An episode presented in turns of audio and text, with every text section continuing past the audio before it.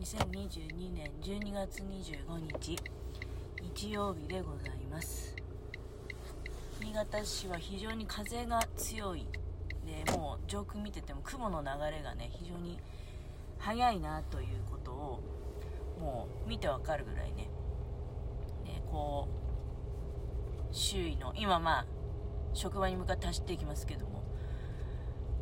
庭木とかがねもうすごいゆさゆさ揺れていて非常に風強いんだなってもう電柱のなんていうの電線ね 電柱が揺れるぐらいだったら大変だと思うけど電線が非常にこうタプタプしていて今回の雪では結構あの停電の被害も多かったんですよね。あのすっごく重たい雪だったんでね。昨日除雪しててまあ本当に腰に来たけどね。まあ本当重たい雨を含んだ水気の多い雪で重たかったのであの、着雪、電線につきやすいんですよね。つきやすくて、重たいものがつつくもんだから、で、そこに風が吹くと、もうあの、ゆさゆさとね、盛大にこう揺れて、で、結局、重みに耐えきれず、切れてしまうと。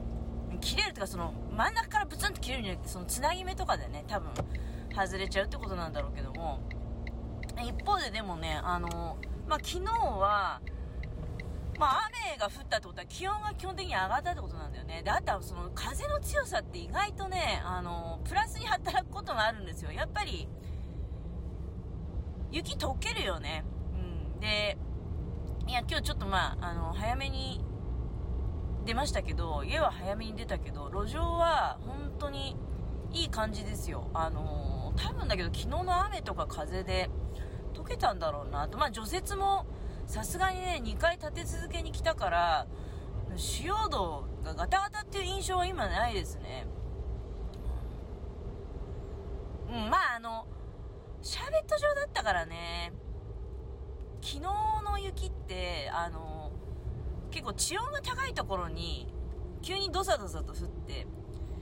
降り積もっていったっていう感じがしますよね。だから凍ってカチカチでどうしようもないっていうよりは、ただただひたすら、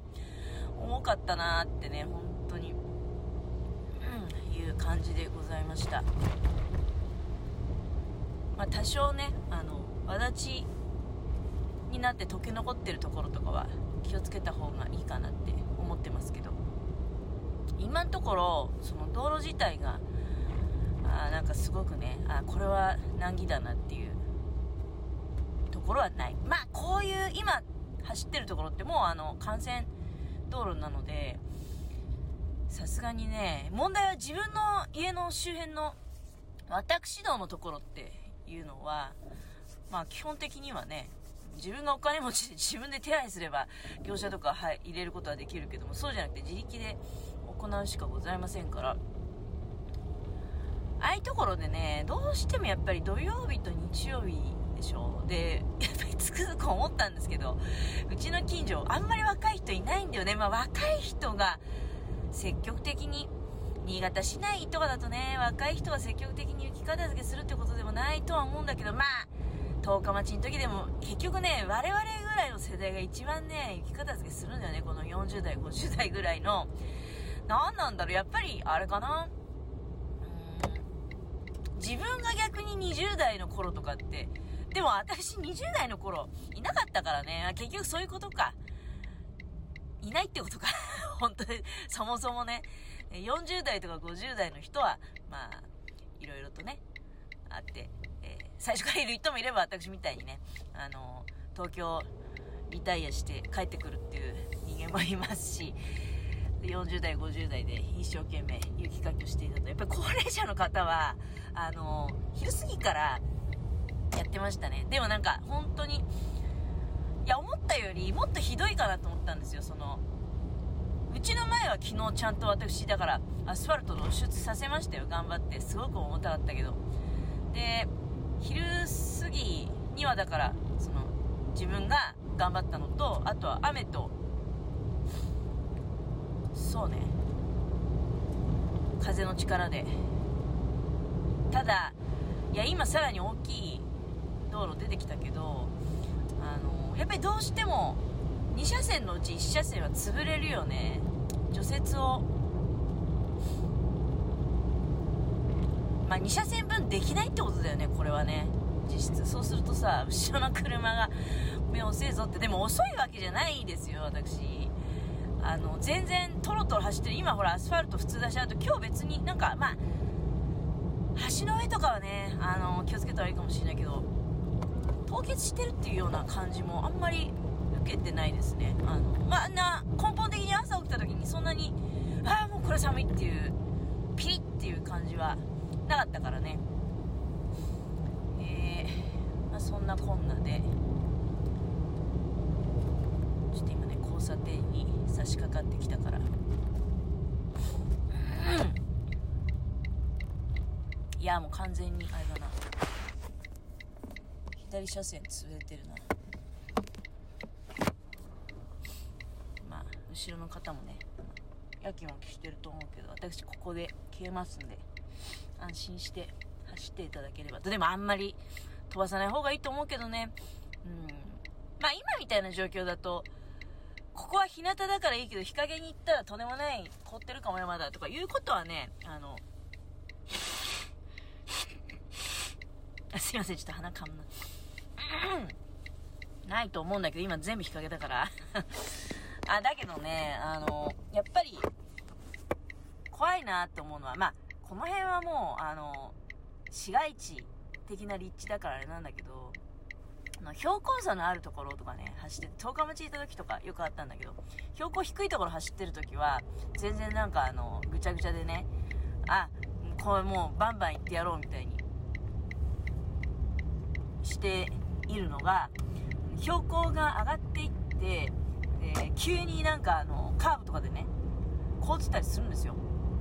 いやカーブとかそんなあれですよ。ゆっくり行かなきゃダメですよ。本当怖いからね。だからそういうところでさやっぱりあの回りきれずにね、うん、落ちちゃうとかあるんだよね。十二峠とかよく使ってましたけど十二峠はあのー、あれ353号線でしたっけ？十二峠ね。十日町の方から湯沢に抜けることができる道なんですけど最近通ってないから分かんないけどあの、まあある程度の積雪量になるとだからもう通行止めになっちゃうような峠なんですけどトンネルがないからね今はもしかしたらそれなりにもしかしたらねあの大丈夫一番やばいポイントとかで何かこうスノーシェットとかねトンネルしてくれれば多分だけどまあ通行止めになるってことは昔よりはねあのないと思うんだけど昔なんかの印象だと十二峠ってだからなんかもう真冬は結構通行止めの期間が長くてなんか別の峠まで行かなきゃいけないみたいなねなんかあったような記憶あるよね。でももうもうここ十数年は冬になって向こう行くことないので仮に行ったとしてもまあ実家まで。で実家からね湯沢に抜けたいって要するに東京に出たいって時でね越後湯沢の新幹線の駅行きたいっていう時に一番まあ近いのは私が住んでるところはねあの十二峠だったの。まあいろいろ峠はあるんだけど十二峠あのそれでは標高差の違うとこ行くとね急に上でもあの凍っててま、っすぐな平らな道だったらさスピンしてあの壁にねぶつかっちゃったとか、まあ、それはも それで問題だけどあの、まあ、そんなレベルで済むんだけど十二峠辺りのそういうとこで曲げきれなくてとか言うとねあのもう、まあ、要は落ちてガードレールとかもないとこもあったんですよ昔は。もう本当にあのそこそこ大事な道路ではあるんだけどね。で春までね捜索ができないっていう状態になっちゃうんですよ。春まであの見つからないっていうね、うん、だからねあの、まあ、それは本当にお極端な例だけどもやっぱり